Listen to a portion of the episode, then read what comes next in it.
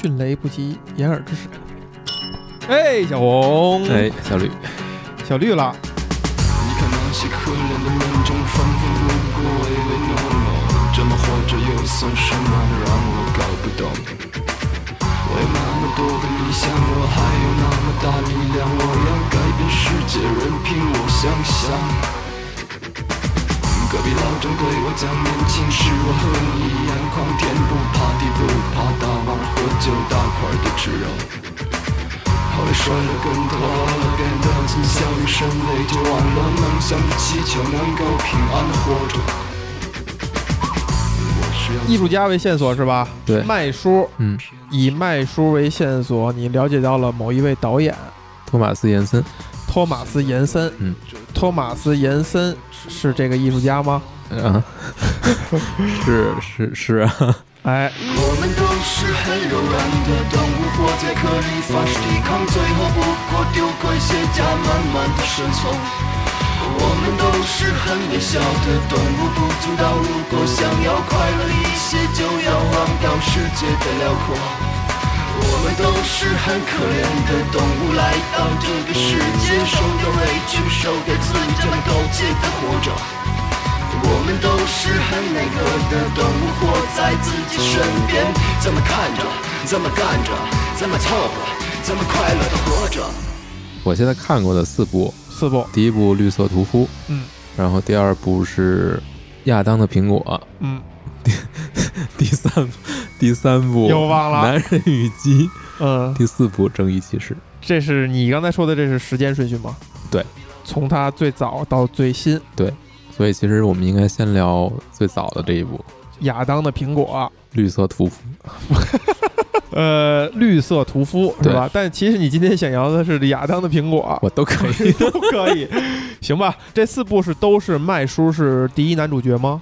嗯，不算，不但是，他是非常重要的角色。非常重要的角就是色他这个四部片儿啊，都有点，就是《绿色屠夫》是两个人戏，二人戏，哦。两个男主角。嗯，然后呃，亚当的苹果，亚当 就这么几部就倒腾不明白了。亚当的苹果呢是算一个有一点群像了，有一个最主要的角色，但是其他的人戏份比较多。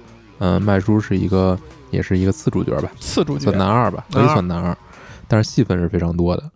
然后《男人与鸡》呢，他也算一个次主角，次主角，次主角哎呦，还不是正主，嗯，不是第一男主角。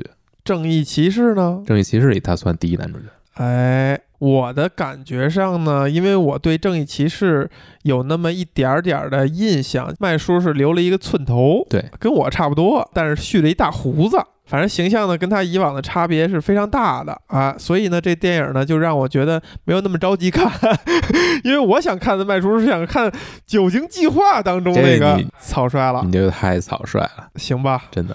那我们从亚当的不是从绿色屠夫开始，对，讲的是什么？我准备的都是亚当的苹果，但是我们还是生聊一下绿色屠夫，按顺序时间顺序。好吧，绿色屠夫呢，讲的是两个这个笨贼不是不是。是两个这个肉店的伙计，哦，真屠夫，对真的就是屠夫。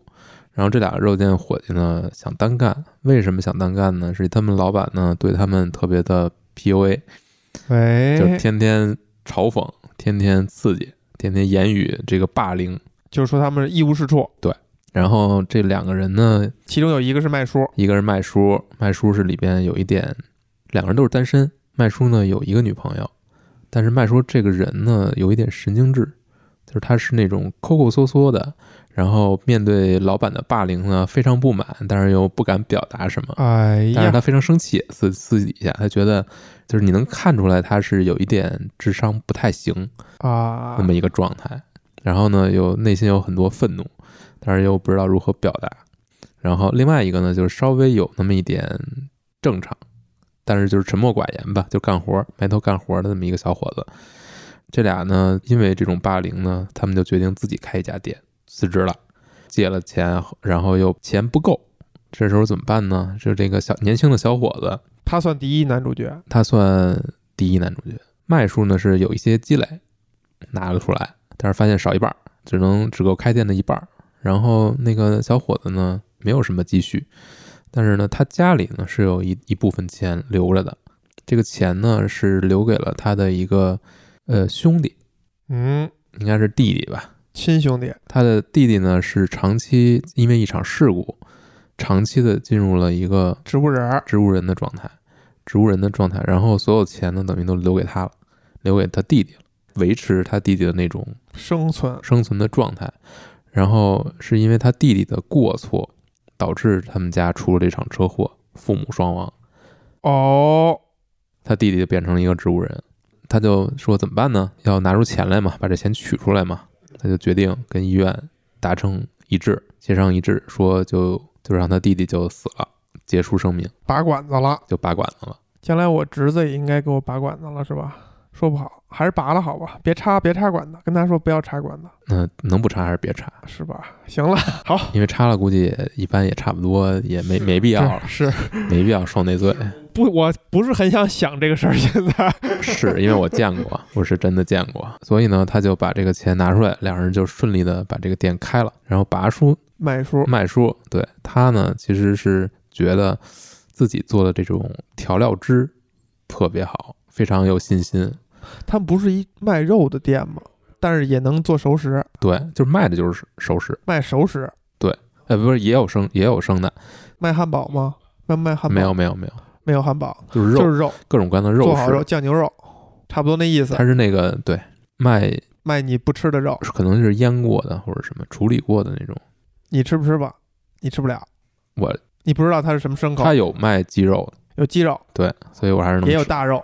对，北欧的人也吃大肉啊，有应该有吧。是吗？我不知道，没有注意看。没有牲口的镜头，呃，有鸡，有鸡，对男人与鸡嗯呃，但是他们这个没有宰杀大型牲畜的，镜头不好拍也。导演的处女作是吗？比较早期的作品。呃，应该是相对早期的。所以呢，这个他就等于这个小伙子就把自己自己兄弟的这个氧气管这个管子给拔了，然后把这钱拿出来了，就是这个店就就开起来了但是一开开始呢，这个店就没有任何的生意，没有任何的生意。我想想，再回忆一下，让人给算计了。他们的以前那个店长不是他们店长呢，反而来他们店想要去那什么，霸凌一下，想要去说，也不算霸凌，就看看什么样。哟，嗯，挺友好，有点那意思吧。看看什么样，等会儿啊，我想一想，有点有点有点接不上。也不用讲那么细。对，反正就是，但是呢，他从那儿买点买了点东西，买了点肉，但这个肉呢里边就有问题了。有问题，对，这个肉呢是没有排酸，不是？你让我让我查一下，你还要查一下是什么情什么问题不知道我记不清楚，嗯我知道是什么问题，哦。就是我不记得是这个先后是怎么怎么到那儿了了。那你能从哪儿查呀？我想问问啊。哦，是这样，他们那个店呀、有一个冷库，后边有一个冷库啊，这个冷库呢把手在外边，把啊，就能给反锁里边儿。对，然后你还出不出声儿来，然后很快就冻死。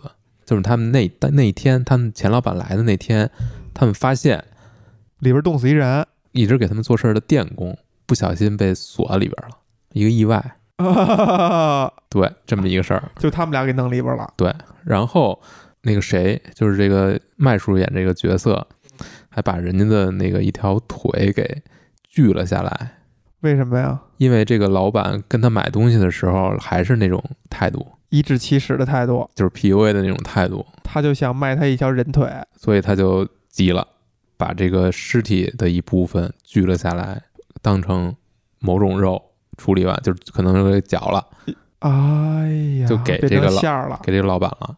啊！然后这老板当晚宴请了这个贵客，你看，这就注定他要演汉尼拔，就是从这儿来的，是不是？开始吃人肉了，当晚的宴请贵客非常满意，赞不绝口。赞不绝口。就第二天，整个店前排起长队，哎呀，声名远播了，对那怎么办呢？继续做那个尸体。就把这人就都 他们是做馅儿吗？甭管是做什么，对，反正就卖了，不管怎么不管做什么，就给就给就给卖掉了。然后一下这个店就火了，迎来了这种甚至是采访电视台的采访，大然后大家都喜欢吃，哎呀，然后麦叔就走上了一条不归路，开始杀人。比，如帮他们以意外吧，嗯，就是比如说帮他们来那个什么的，帮他们把这个店盘下来的那个房地产经济，嗯。也来晚有一天晚上不知道哪根筋搭错了来，然后被他给等于骗到那个里那个冷库里面又给冻上了。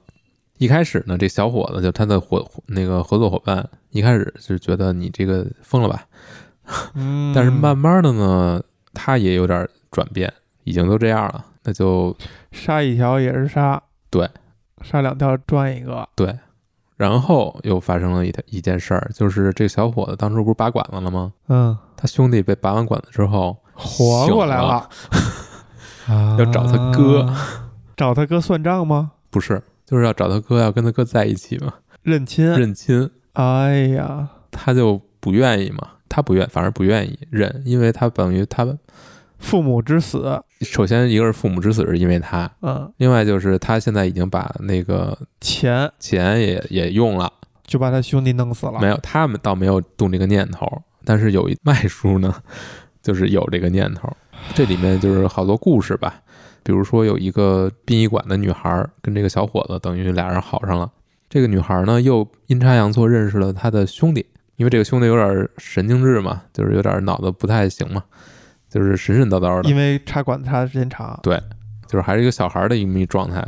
然后这两个人在找他兄弟的时候来到了店里，就被麦叔，麦叔说，就他就在那个冷库里面，你找他们去，你找他去吧，你们找他去吧，嗯，就把人关关在里面了，两个人都冻死了，都冻得够呛。这时候，那谁小伙子，小伙子回到这个店里面，然后听到了里面有声响，然后他就意识到这事儿不对，等于把他们放过来，俩人都放出来了。啊，然后呢，他们钱老板老觉得这事儿不对劲，就是为什么能卖肉那么好吃？对，然后就查，他就查呢这家店他们进货给他们供货那个供货商，嗯，因为都是这个一个行业的嘛，他就问人说他每月进多少货，供货商说不进货他，说进的很少，但嗯他就觉得很有意很有问题，所以他就带着一大票的这种什么卫生局的，就去这个店里去查了。然后呢，刚好所有的肉都卖完了，什么都没查出来。但是这个这时候麦叔自己呢，他还就是之前他等于把他那个一直看不上他的那个女朋友，一开始就离开他了。但是后来因为他们那个店火了嘛，然后他又回来找他，哎呀，但找他的时候呢，还是那种刺儿他，也是 PUA，还是 PUA，改不了了，就是一定要刺儿你，怎么都要刺儿你，然后把你那个最不愿意被人说的那个那个点，就是他不是说，呃，因为麦叔等于有钱了之后嘛，买了那个买了一辆豪车，约着女生一起去打保龄球。然后他这个前女友回来就是说：“你还会打保龄球呢？你哎呀，把你能的把你能的，对对对对对。我天，一北京姑娘，”麦叔就疯了，就是你没有跟我站在一起，哎，你看看，也要把她冻起来，就把这姑娘弄死了。已经冻起来了，弄死就等于都卖了。但是这个时候，就是等于卫生局来的时候，麦叔其实已经做好了这种心理准备，就是他觉得这个事儿也不能再继续下去了，他觉得自己也崩了，所以他一进来之后就看到这么多人在查，他就开始自白，自首了，有点那个，但是他说的很，隐晦，就是他脑子也是那种也说不特特别利落嘛。然后那个小伙子呢，当时也在场，因为小伙子知道什么都没查出来，就帮他圆。就摁住了他。啊、但是这时候他老板帮他圆了，因为他老板一直觉得他是一个神神叨叨，他就这样，他 就是一神神叨叨的人，啊，所以最后呢，什么也没查出来。但是小伙子后来告诉麦叔说：“你做的那个酱汁儿真的是非常好，所有人都觉得好。所以呢，大家其实爱吃的不是肉，不是肉，是酱汁儿是他做那酱汁儿。啊，所以这个故事到最后，他们还继续开这个店，没有人得到那个惩罚得到惩罚。然后所有那些特别特别特别势利眼的、特别霸凌别人的，人全死了，全死了。老板没死啊，老板倒是没死，但老板也没怎么着吧？就完了。对，就完了，哎呦，这个事儿有点意思啊，是不是很很黑色？特别逗这个片儿。确实挺黑色的。对他们杀人凶手，他们也没有得到严惩。对，但是这个再继续往后，他就不杀人了，对就就卖。正经的肉。对，靠这个酱汁儿取胜。对你觉得他马上就要走到那个真相大白的那个套路上了，嗯，没 反而没有。然后你看小伙子那个整个的心理状态，一开始不情不愿，然后觉得你你简直就是疯了，但慢慢的发现，然后他就发现所有人对他其实也是像对那个麦叔那个态度嘲讽他、看不起他，然后对他非常的敏敏，所以他最后也就这么着吧，该卖就卖，该处理就处理，无所谓，也变成了这样。直到他的弟弟也被冻到冻到里面，他才算转过来扭过来，或者说他他的喜欢的女孩也被冻在里面。就是这两个人他都做了错事儿，非常做错的事儿嘛，就甚至法律层面无法去接受的事儿嘛。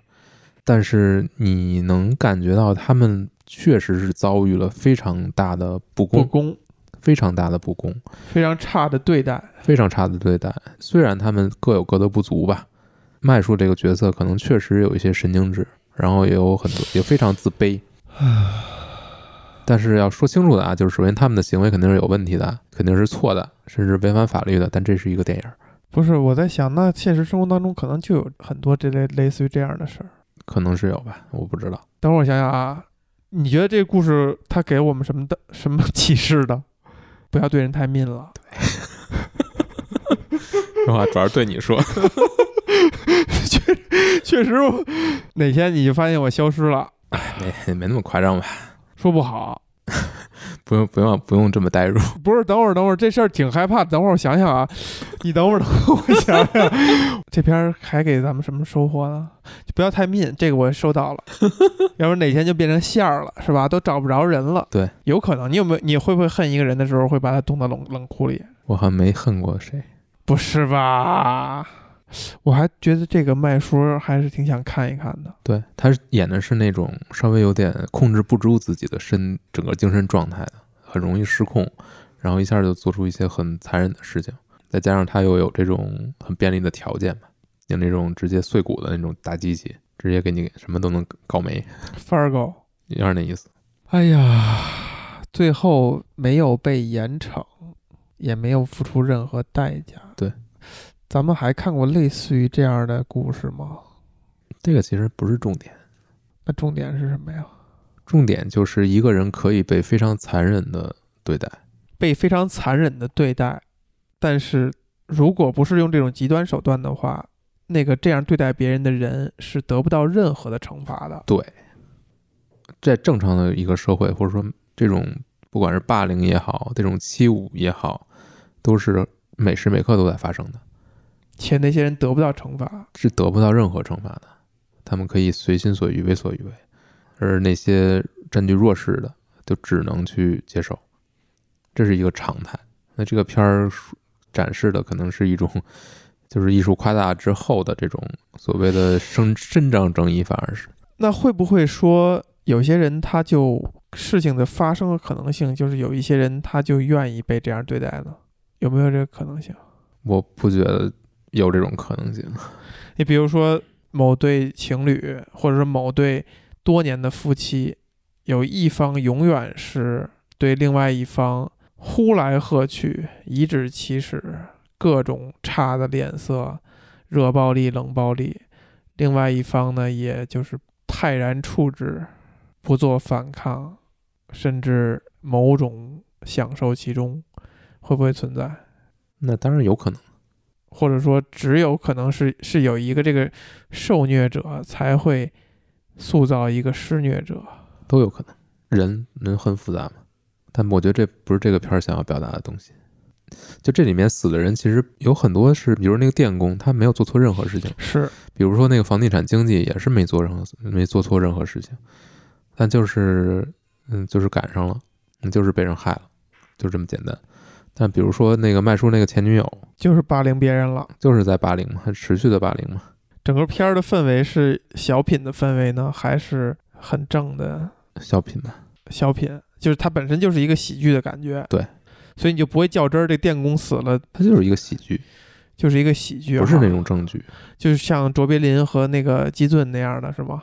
那没有，它是一个黑色喜剧嘛，它不是那种不是那种看得出来的那种喜逗你，完全没有，而是按一个证据去拍的。嗯，所有人也都是非常严肃的对待自己的所有这些事情，这不是一个搞笑的东西，但就是这种所有人都很都很严肃，所有人都很认真，然后里面发生的事情上就是。就让你觉得特别的荒谬，就是他们都是事儿赶事儿，话赶话，然后做出了很多错误的选择。嗯，但大大家都是在像正剧一样的演的，对，也没有搞笑的音乐、没有，搞笑的镜头什么的，没有。夸张的表演，完全没有。就即便是他那个有点儿脑子不太正常那个小他的弟弟，就从植物人回来的那个弟弟，也是让你觉得有点毛骨悚然的那种状态。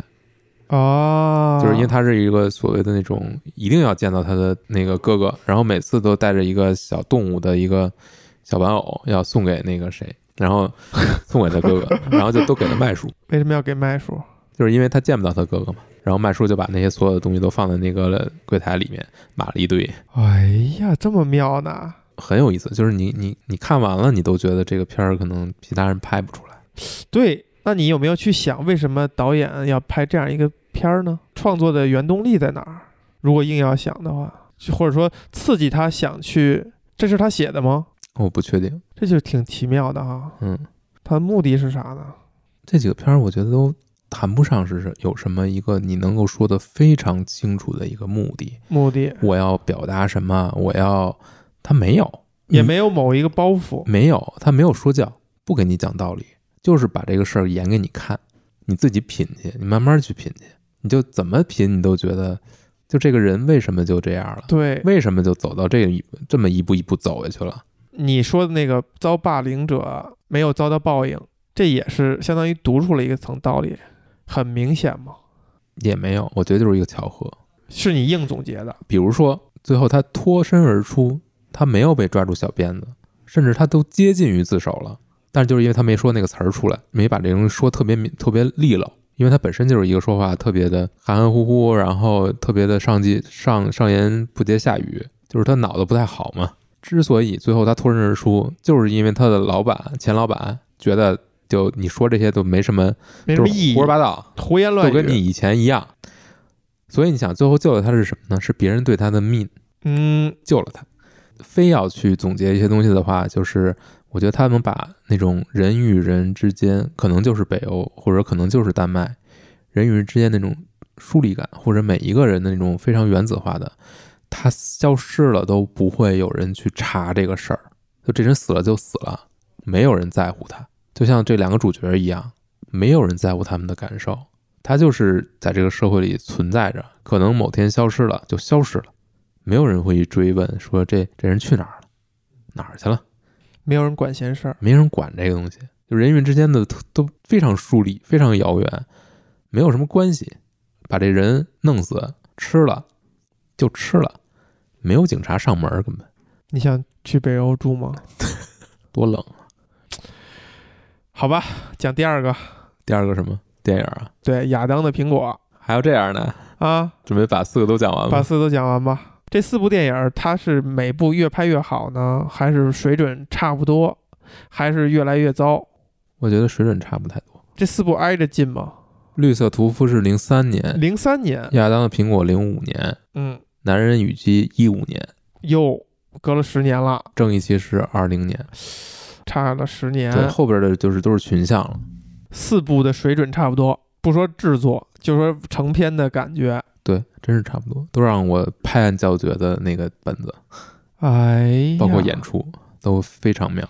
亚当的苹果，亚当的苹果啊讲的是一个新纳粹，新纳粹。新纳粹这么一个人，天，在北欧哪还能有新新纳粹呢？，对，被送到一个教堂去做这种，忏悔，就是劳劳改。有点那意思吧。他是一还是一光头，然后到这儿呢，迎接他的是一个神父，就是麦叔演的。麦叔是神父，对神父呢就是特别正经，然后都一切都保持着一个非常正面的一个态度。然后呢，还有两个人，这个这个这个教堂里面，一个是一个大胖子，大胖子以前是一个强奸犯，啊但是这里面就变成特别好吃吧，也还是那个状态，但是就很柔和了变得。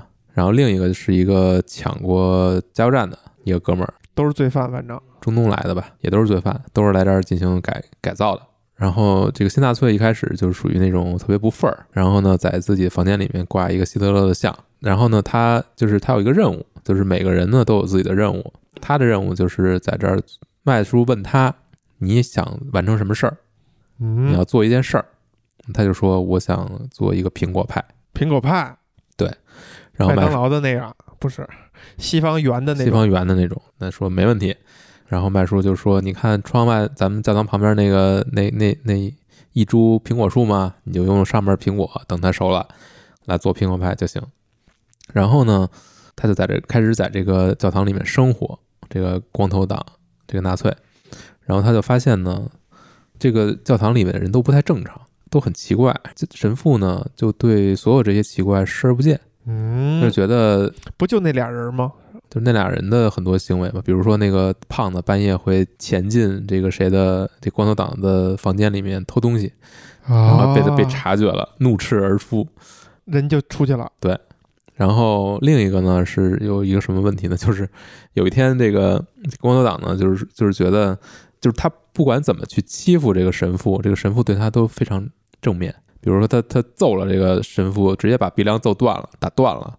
然后第二天这个神父好像什么事儿都没发生一样，也不会埋怨他，完全没有埋怨，就还是照常的进行例行所有这些事情。但是鼻梁子还是断的对，就是打一夹板。啊。然后呢，有一天这个这个树呢上面来了很多乌鸦，就开始吃这果子。然后这个这个时候，这个光头党已经非常愤怒了，他觉得好像自己怎么去怎么去挑衅，怎么去作恶，都没法影响这个神父的精神状态。好像这个神父就是对一切都非常积极，对我可以原谅你，我永远可以原谅你，原谅所有人。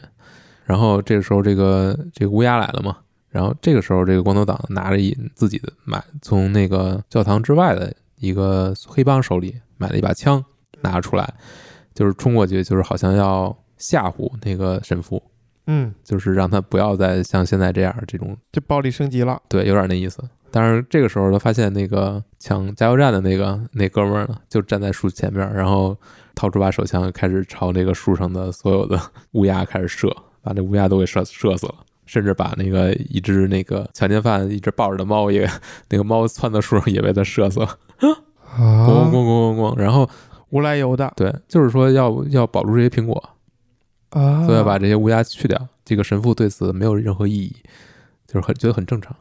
然后这给这个纳粹给吓得，觉得这帮人都他妈有毛病，脑子就这帮人可能身怀绝技。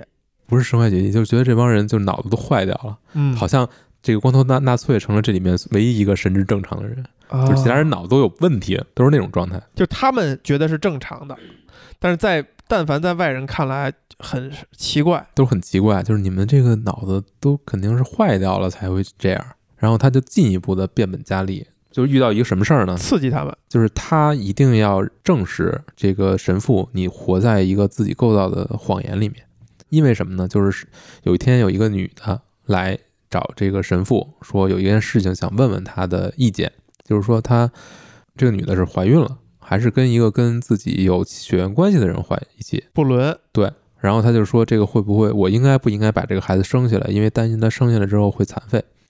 然后这个神父就说你一定要把他生下来，这个孩子是无辜的，等等等等。神赐予的，对对对对嗯，这也很正常。对，然后然后后来这个谁知道？这个光头党知道，光头党当时也看着嘛。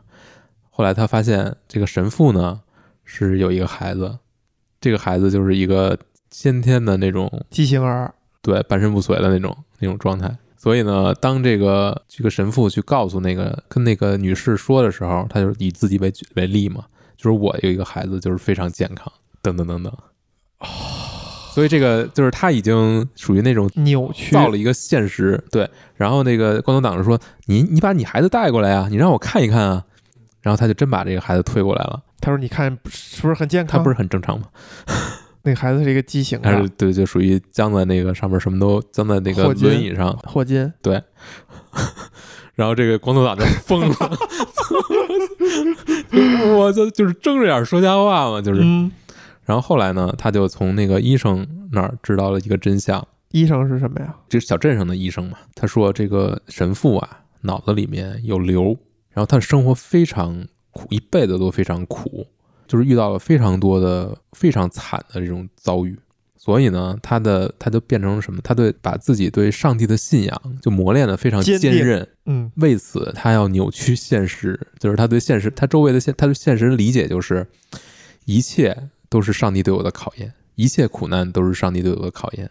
我只要能够经受这过这些苦难，就得到解脱。但是呢，这个共和党对此还是不满意，他觉得你相信的这些东西，我都我都是不信的，我就是邪恶，我就用邪恶去打败你，我就让你意识到你自己的这些所有的谎言都是毫无价值的。他就等于又又打了这个神父一遍，鼻子刚刚好又打折了。又又加一加板儿，又加一加板儿，对。然后这时候呢，等于这个神父呢，终于被他给打明白了，打明白了，还能打明白了，对，就是打明白，也因为一些事情吧，就是打明白之后，他就陷入了非常非常糟糕的这种状态，就好像没有神来眷顾我，上帝是不存在的。哎呀，然后他崩了之后呢，那个强奸犯和那个抢劫犯马上也崩了，因为之前一直是这个神父的这种。那种昂扬的精神，那种毫不在意任何哦精神支柱，这个神父是那俩那俩的精神支柱。嗯，神父一崩呢，那俩人也崩了。然后那俩一崩呢，光头党这个纳粹新纳粹搞不定那俩人，就完全哎葫芦不了，完全糊弄不住了。呃，光头党之前不是买过一把枪吗？买枪的那个，从他买枪的那个人，有一天就带着他的老大过来了。呃，我记不清具体的原因了，反正就是跟这个叫小教堂里的人产生了一些争执。这个时候，那个特别逗，黑帮不是牛逼哄哄的吗？牛逼哄哄的，然后这个时候，那个那个抢劫犯掏出枪，咣咣咣打打上好几枪就没打死，哦，但是人家就疯了，就是觉得我操，你们怎么这样啊？怎么不开枪就打人？就开枪就打人，我操！然后扶着扶着就走了，走的时候背上还挨了几枪，背上还还挨了几几枪。枪，对，走的时候，你们怎么这样欺负人呢？然后这光头党也葫芦也看看傻了，对，完全愣住了，特特别逗，看得我所有人都懵了，就是我操，你们这卧虎藏龙，猪笼寨不讲武德。然后过了一段时间，养伤养好了，又来了，又来报仇了。带了一票人，对但这时候那个神父已经崩了嘛，神父就是说冲到前面，就是说你冲我来，我也不想活了，嗯，我的生活太惨了，争执就抢就抢那个黑帮的枪，抢着抢着呢，这枪走火了，从他的眼睛里射穿他的眼睛，然后也射入他脑子，然后他就倒在那个那个血泊之中。啊，把瘤给打坏了，对，还有一条线索就是这个这个树嘛，就是这棵苹果树嘛，一开始乌鸦嘛，乌鸦都被都被射死了，没有乌鸦了，开始长虫，大部分的苹果都掉了。然后最扯的就是他那个就是光头党第二次胖揍这个神父的，胖揍完天打雷劈把树劈倒了，所以最后呢，这个树上呢大多数果子都烂了，然后整个树都被劈焦了，最后可能就就剩一颗苹果，一颗苹果还完好，被那个强奸犯给保留下来了。然后强奸犯在这个这个神父被送医院，基本上大家都觉得他死了。强奸犯等于把这个这颗仅存的苹果给了这个新纳粹，这个纳粹呢把这个苹果派做出来了。然后第二天他拿着一个派去看神父，去看神父，然后这个医生说：“我从来没有见到过这样的事情。医学奇迹，那颗子弹把神父脑子里那个瘤给打出来了，嗯，神父没事儿了，好了，好了。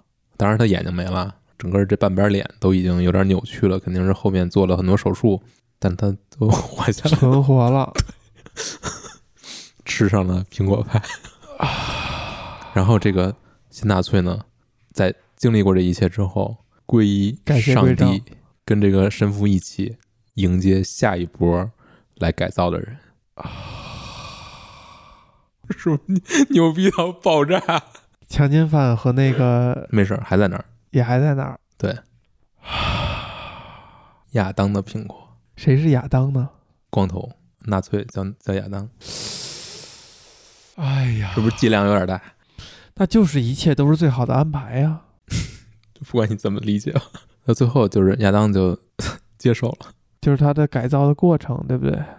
神父也因此，有一个细节啊，亚当的房间里有一本圣经放在柜子上，每次呢有人出去，从他这门里出去，这书就掉下来，然后每次都掉到同一页，《The Book of Jacob》，雅各布之书，雅各布之书，就是经就是被上帝非常残酷对待的那个人，甚至要求他献出自己的儿子，就当羊一样去牺牲掉的那个。然后他就特别逗，他有一次就是他他后来跟那个第二次打神父的时候跟他对峙的时候，拿几本书，就拿每次因为每次这个书倒在地上都都摊开那一页，然后他他跟那个神父对峙的时候说，呃等于是你相信的一切都是虚假的嘛？然后把那书拿出来，啪往地上一扔，你看他 就是那一页，是那一页吗？就是那一页，就就是所有这些巧合，然后就就会让你觉得冥冥之中可能自有天意，所以最后他才会皈依嘛。但是亚当是在质疑这种巧合的，是吧？他一开始觉得就是不正常嘛，他是正常人，他是观众他视角，对他是那个正常的，他是那个作恶。他说我就是邪恶，我就是邪恶的化身。我你遭遇这么多不幸，不是因为上帝在考验你，是因为世间就是邪恶，世间就是邪恶的。但是他发现最后所有这些事情，都解决了，对一切都正常了，邪恶最后导致的正常，导致了一个就开枪打他，最后导致的是正常。对导致他没有不治之症，他的病好了。就这个片儿，你看完了就跟看完《绿色屠夫》一样，你都找不到一个叙事模式把它往里一套，你就说这个他要表达这个，表达某种人类情感，对，没有结论，没有是非黑白，没有逻辑，对，没有逻辑，没有目的，我觉得挺没目的。没有目的，对不对？不是说宣扬上帝。不是，哎呦，我去，这不就是艺术吗？对呀、就是你习惯了那个那种有结论的一个片儿，对，有结论，有方向，有方向，什么都有逻辑，对，让你特舒服。前因后果。你再看这么一片儿，你就觉得为什么不能多一点这种片儿呢？就他都没法讲，你只能客观陈述情节，对你无法解读，解读，或者是用主观的倾向的词汇去描述这个故事，你只能客观的陈述你看到了什么，对，对，是不是？对，只能客观的陈述画面，描述画面，描述情节进展，无法用自己的语言讲故事。有有点儿，对呀、这个就是电影啊，这个就是电影应该干的东西，他就不应该用一个故事，用一个东西给他们讲出来。那毕竟不是文学嘛，文学也也不能这么说。写一本书也是可以的，对，但我觉得就是他，他把很多东西交给了你，我觉得不是，我觉得他去掉了所有主观的东西。嗯，你主观的东西一定是带有逻辑或者某种倾向的，某种角度，就你在用的所有词，它都有一定的，它要么是褒义，要么是贬义的，或者要么有一些倾向的，对吧？对这里每一个人都有自己很主观的东西。比如说一个纳粹，他就觉得我要成为，我追求的我就成为一个邪恶的人，我就要打碎你，我要把你击垮，把你所有的信仰击垮。那最后他也发现没做到，结果自己被击垮了，他被击垮了，而且并不是别人要击垮他，没有人要击垮他，神父也无法击垮他，没有人跟对抗什么，没有人跟他对抗。反而不对抗。他发现自己被命运击垮了，就这个事儿他已经无法去解释了，他无法去理解，这个事儿就发生了，朝人脸上崩一枪，把这人治好了，你你无法跟这跟这种事情去去对抗，你说，如果导演他要是想去找投资去 pitch 这个项目的时候，他会怎么说呢？不是 猜一猜，可能找找一找找教会去 pitch 一下，说我要拍一个宣扬上帝的电影，没有我开玩笑，或者说他要给这些演员讲，比如说麦叔是一个大牌演员，他要跟他说服他来演这个电影，他会怎么说呢？你这个觉得很有挑战性，我去，不能不能那个空口白牙这么一说就行了，你总要对吧？因为一二三四，我要干一件我件，就不知道我要干一件什么事儿啊？这件事儿我准备这么这么去干拿本子嘛，大家一看本子就都懂了。啊，直接给他看本子。对呀，就是一个非常妙的本子嘛。那也不能说你给我看本子，我看本子我花俩小时看本子，我俩小时为什么要花呀？你得先得让我决定花这俩小时。哎，有点难受啊，这个都这个劲儿啊，咱们你得有，咱们得是不是给给他总结出来一两句可以批制，可以批制项目的话呀？对，但就是这个劲儿，就是你没见过的，或者说你觉得就是这个电影太独特了，没有这种东西，给你搞这种随机到不能再随机的一个东西，但它就是你像这个树，这个苹果，就是发生会发生这么多事儿。那你说这个东西如果熟熟知，对，圣经，哎，或者说以圣经为核心的所有宗教的异同之处的人，可能能有一些话语。肯定的呀，这个是非常多的宗教隐喻在里面，就这个片儿。雅各布之说，嗯，背负的以撒，我觉得从学术层面，你真的要去挖的话，你是能挖出不少东西的。你这个看看完这种电影，你都没想看看评论之类的，嗯，没有太多，没有太多评论因为，它不是一个英语电影，没有太多评论。对，国外的网站呢，没有没有很仔细的，从来没有产生过这种想法，看看大家怎么说。从来没有，就这种自己已经讲的时候，已经不知道怎么下嘴的东西，从来不想，从来不想看，一点儿都不想看。一点都不想看。对我就从来不看别人的影评，为什么呢？我觉得会干扰我。这个东西就是它会，把它太实了，它会把我很多，它会进入你的脑子。干扰你。可能这个东西本身是你能想出来的，那你很在意是不是谁想出来的？我很在意，我很在意这东西是我自己想出来的，而不是说别人别人说了，然后我觉得很好、很对什么的。我很在意这个事儿，我希望是自己去想这个事儿，所以我会尽量不去看。我们关麦，我第一件事儿我就去看看去。嗯，第三个吧，第三个记不太清楚了，记不清楚细节了。《男人与鸡》。对，你这是你更早给我推荐的，呃，这个片儿就更更狠一点儿。更狠。对这个片儿呢，就是一个一家子几兄弟吧，也不是，我想想啊，几兄弟都不是，是几兄弟，就是一个人，他应该是他应该是去拜访他的，因为他的父亲死了，但是他其实离开他父亲已经很久了，可能是这样，我记不太清楚了。然后他就回去去看他父亲留下了什么，然后就发现他他父亲家里面其实还有两个，还有三个，应该是同父异母的兄弟。哦，之前不知道。之前可能不知道，对，然后发现呢，这这几个人呢，好像都有点不太正常，长得就不太正常，有各种缺陷，然后他自己也有缺陷。谁是麦叔？麦叔就是以其中一个兄弟，其中一个兄弟。对哎呦，然后他自己就是有一点兔唇，兔唇。对，然后他这几个兄弟好像都也都不太正常，就是他们行事好像特别的野蛮，暴烈，比如其中有一个年应该是比较大的一个长兄吧，那个三兄弟里面，长兄就经常手里拿着一个是一个猫头鹰还是一个鸡的一个标本，还是河还是还是水水塔呀，用这个东西去打人。然后这个这三兄弟就像互相打来打去，你知道吧？就是特别无来由就打来打去。对对对，感觉特别的智力发展的不太行那种状态，有点有一点迟钝，都有点迟钝。近亲结婚产物吧，没有揭开。对，然后他就我听我说，然后他就在这里面等于在房里住了一段时间嘛，住的时间就觉得好像很多地方不对劲。啊，这个屋子里，比如他们养了很多牲口，这些牲口呢，可能就维持着他们的生计，卖这种什么，对吧？他们有一头巨大的这种种牛，种牛，对，我也不知道是干嘛的，反正就是种牛嘛。对，对是就是各种各样的吧。然后还比如比如那个他们的大院子里面一个大 mansion 啊，然后这个院子里面还有一个笼子。三兄弟里面呢，谁有犯错的，那两个就经常被关在笼子里，就像牲口一样。然后呢，来的这个人呢，就是主角嘛，兔唇这个人，他就总觉得哪儿不对，哪儿都不对，怎么办呢？然后他就发现这个房子里有一个有一道门是绝对的不允许去碰的。不允许开的。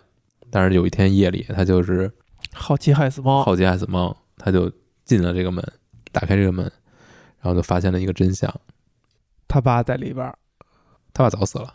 真相是什么呢？就是这四兄弟还是三兄弟吧，应该是四兄弟，就是几兄弟吧，都是基因实验的产物，都是人和动物的结合，所以他们身体上才会有各种各样的这种跟常人不一样的地方。哦，他爸拿自己做实验，应该是用自己的各种各样的动物，交配。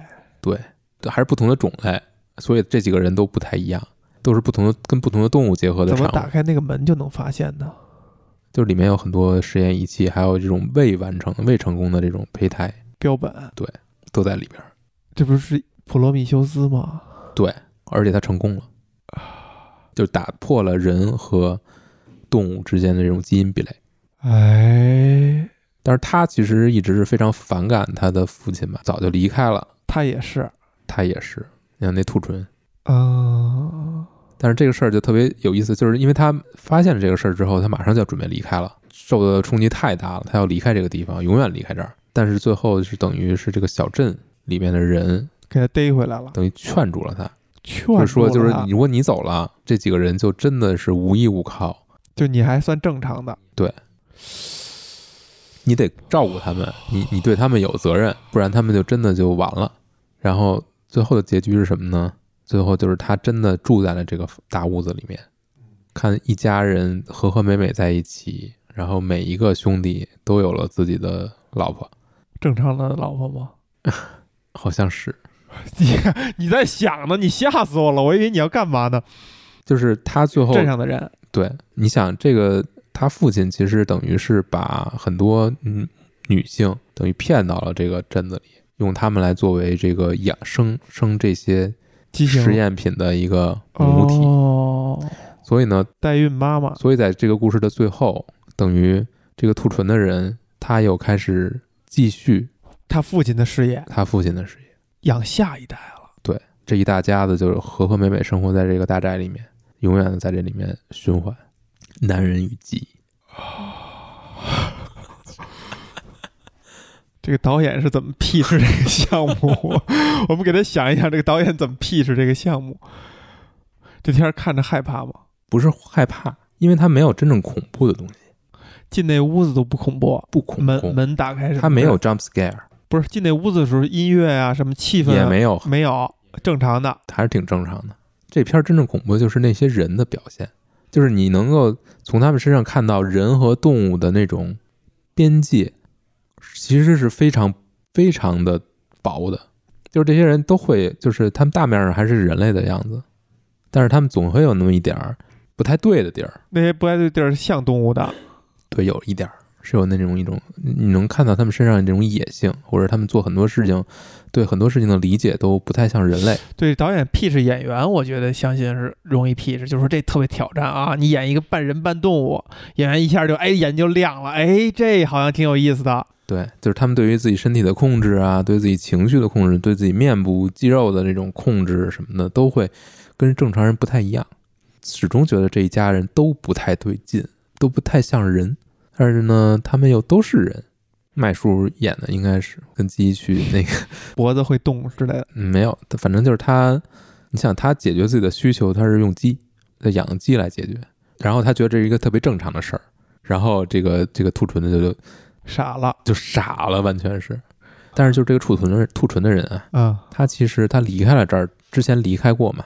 他离开之后，其实他在正常的社会里面，他是处的非常惨的，就没有人愿意接受他。这也是为什么最后他能选择留在这儿，因为他可能觉得跟这些人相处在一起，他才能够他是那正常的。他变成一个正常的人。哎呦我去！你说这片儿就是你这导演他怎为什么如果不是有麦叔有这个线索，你这辈子这辈子你都不会看这么一个片儿。我为什么要看他？这有什么理由去看他？可能都没有。有理由？他有噱头啊！对，它是有噱头啊，它片儿非常精彩，但是你根本就你会去找一个单位片来看吗？等会儿，等会儿，哎呦，这难受了啊，难受了！我想想啊，不是这导演想干嘛呢？这不行啊，咱们不，咱们得想想啊。刚才已经说了呀，我觉得就是很多一个就是人身上是有非常多的有野性的部分嘛，嗯，人和然后动物，把这东西从这个线索上想出了这么一个他把它夸张。化，他把它去找一些东西，找一些比如我刚才还试图在想，就是比如说表演系的学生，他们可能在上表演课的时候会有类似于这样的作业或者课堂指导，就说你现在你你演一滩烂泥，你演一个什么呃花瓶儿。这样去挑战，就完全说那些风马牛不相及的、不跟人没关系的东西，然后他们会去弄。那你相比而言的话，演一个动物可能还算简单的，然后把这线索嘣儿变成一故事，不是，但他也得需要走一下脑子。你从他们的表演中，你是看不出他们是跟某某某些动物很像，不是这种行为上的，比如麦叔，他是跟鸡，他就看不出来，他有一些鸡的看不出来，感觉。你是看不出来，你是你只是觉得他有点不对劲，这个人是不对劲的，但是你非常模糊，因为要不然你就很容易就猜出来了嘛。不对劲的那个不对劲是什么？是比如什么行为？他就不像一个正常人，就是他的行为都姿势什么的，这个状态都很 backwards，身体上面化妆什么的还是有会有一点奇怪，脸上什么都会有一点特征，就不太跟人不太一样，或者说有一点畸形。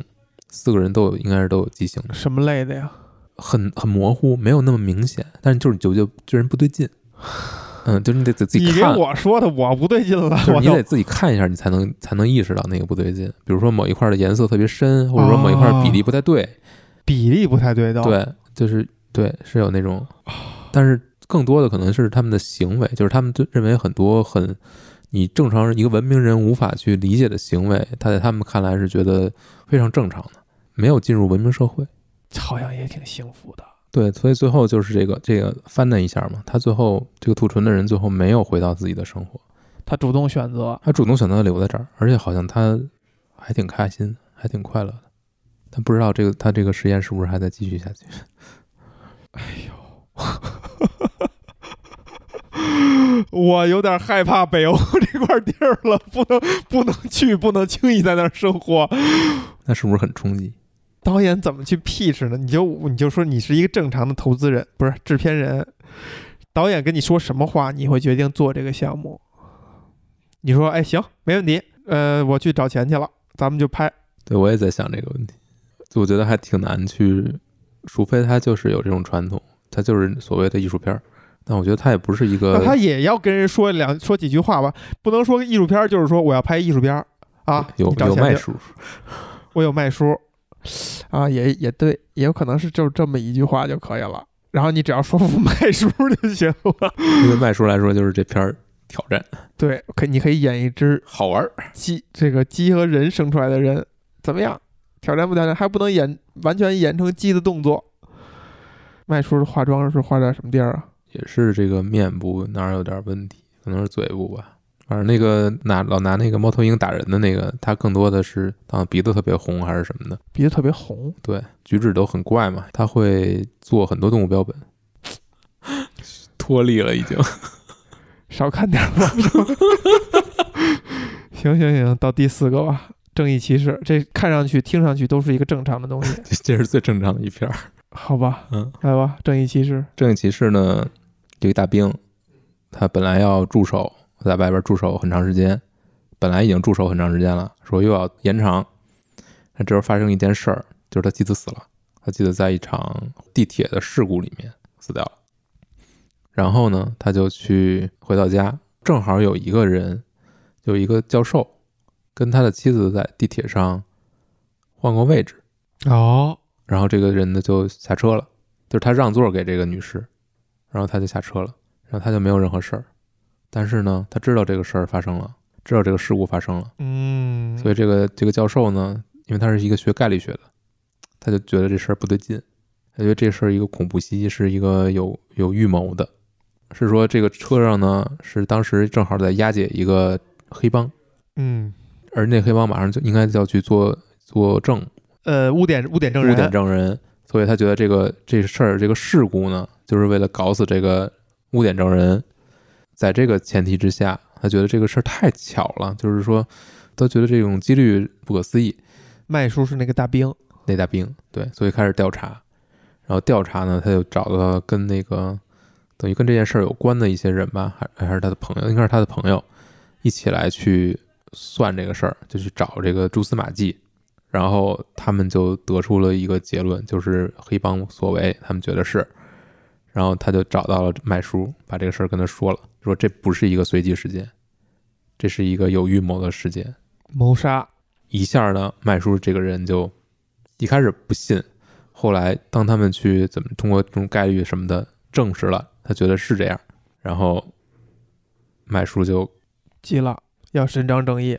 就要伸张正义，因为他是一个大兵嘛，就是而且是特种兵那种概念，就是开始针对这个复仇，复仇，针对这些人复仇。但是复仇的过程当中呢，所有被复仇的黑帮都很懵，嗯，就是说这个人到底是谁？为什么他要跟我们那个？搞死我们？为什么要搞死我们？大惑不解的一个状态。怎么我他妈招谁惹谁了？为什么跟我过不去呢？哦我们什么都没干。啊，然后这个教授他们几个人逐渐意识到，这就是一场意外。这他妈就是一场意外。自己想那个他们那个先设的条件嗯，其实是不对的，有一个有一些地方他们是疏忽了，他们觉得这个事儿几率有可能不是不是一场我记不清楚具体了，就是他们最后推翻了自己的那个先设预设那个条件，他们假想的，因为他们的太想这个事儿是真的了。嗯，所以他们有很多地方，他们是把这个现实扭曲了，就是他们突然意识到这不太对劲。但是这事儿呢，已经闹大了，黑帮也盯上他们了，也查到他们的所在了，就是他们去谋划所有这些事儿的这个这个地方了。所以呢，就是黑帮对他们进行了一场围攻。嗯但是呢，麦叔等于一直以来对这种事情都是有有准备的，也算呃抵御住了。抵御住了。但是最后等于是他的女儿被黑帮等于是劫持了，枪抵着脑袋让他出来投降，然后麦叔呢等于就出来了，放下了枪。这个时候的黑帮也是也在问他，为什么？我们他妈惹你了？我他妈怎么惹你了？到底？嗯 然后这时候他的这几个小伙这个伙伴嘛，教授教授什么的这这几个人这，几个人，等于是从其他地方，因为之前呢，等于麦叔培训了他们，就是怎么使枪，怎么射击，基础的武装教学，对，一个大胖子，一个大胖子就是对这个特别上瘾，然后在这时候就发挥出了自己的优势，攻其不备吧，嗯，出其不意，攻其不备，把局面一下就扭回来了，把哎所有黑帮都干掉了，然后那个家人也都也都顺利的解救了。解救了。这个黑帮等于到最后一刻 还是不明白，就全军覆没了。对，然后这个事儿好像就结束了。他们互相之间也没有再聊一聊。麦叔跟他的跟那教授也没再聊一聊这件事儿。好像经历了这一切，反正麦叔知道意识到其实不是一场预谋，他知道。他也知道了。他也，知道，那这时候对方已经等于盯上他们了，他们等于这一路就是留下了很多痕迹，算是自保。但是这个事儿就就也是很黑色幽默，尤其是当那个教授他们觉得就是言之凿凿的说，我这个就是科学，从概率角度来说，这种事情是不可能发生的，就是一定是有人去组织，一定有人去策划等等。因为什么？因为教授啊看到了一个人从那个走哦，不对，是教授没下车，他只是幸运的没死。他看到有一个人走了出去，然后他觉得这个人跟他认识的，后来查资料看到一个人特别像，他觉得这个走出去的人是那个黑帮的嗯，走出去的，反正就是他用自己的所谓的概率论的科学说服了麦叔展开复仇。但是在这个过程当中，你也知道，您能看到，就是这黑帮确实也是做了很多很多坏事儿的。但是呢，这场复仇其实是一个基于错误推论和错误观察以及错误记忆 来展开的，等一下，等一下啊，你讲完了是不是？差不多。哎，我有点感觉了，这四个片儿串起来了，是我有点感觉了，不是串起来了，就尤其第一个故事跟这个故事有点可以分析了，稍微有点可以分析了。你现在想啊，第一个故事跟第四个故事，如果完全不看结尾，或者说不看后十几二十分钟，它是一个有逻辑的故事。对，它是一个有逻辑的故事。对。对吧？对黑帮的这个呢，就是如果最后是到最后大结局的时候，最后翻转那一下是，其实这是一场误会，黑帮没有干这个事儿，这就是一个常规的一个黑色黑色喜剧的一个创作，对对吧？这个导演的方式，就尤其这两部，就是在之后再给你演出二十二三十分钟来。就是如果这件事儿发生在生活里的话，他毕竟他得收场啊。对，他收场的时候收到一个不正常的收场。非常不正常。这四部都是这个收场都是，你看前面你不看这个收场，你觉得他有一个套路，他应该按一个方式去收场。，对，但是等你不看这个也不是，你就想不按这个结局，黑帮这事儿应该怎么收场呢？最后大家哎误会，朋友误会，咱们各回各家各找各妈就完了吗？就不会有误会了。正义骑士这个转折就是这个误会，就是原来不是他们做的，就是你你之前的所有归因，你所有的仇恨，你觉得很正义，你要报仇，你做了所有这些事情，人家没招你，所以正义骑士这个名字就带一点反讽嘛。等会儿，等会儿，等会儿，等会儿，等会儿，我想想啊，这刚把这第一部、第四部，至少你看第一部的话，第一部其实收场就是把这俩人绳之于法，对，就完了。对恶有恶报，然后第三部呢，就是把他们离开，离开这儿，不就或者说这一家的这这个奇怪的人就死了，因为某一场冲突或者就让警察抓走了，把警察抓走了，或者警察警察给他们解救出来了，给他们照顾好了，或者怎么样或。者关起来了。然后第二部呢，就是死了，这个神父就死了。不，现在看第二部是一个正常的东西，就是过程不正常，但是第二部正常，最后宣扬的还是一个通过什么手段就所有人都得到了最好的安排，是吧？并不是，你就想，如果是第四部，就是最后翻那一番是是误会，会怎么收场？就警察来了，把他们逮走。黑帮在这过程当中干什么坏事了吗？没干什么坏事，自始终没干，但是他们是黑帮，但是没干什么坏事，好像没有什么的。就在电影的这个呃里边没干什么坏事。They're minding their own business，我记不太清楚了，有可能有。剂量过高，不是，我不是很能接受这个导演，他就自己就完全他是没逻辑的，他要拍一个东西，你必须想他一个创作过程，对吧？就是他找了一个俗的故事，然后他从哪儿翻一下，下刀调整调整，就变成是一个新的创作，这是一个我们能可想而知的一种思路或者逻辑。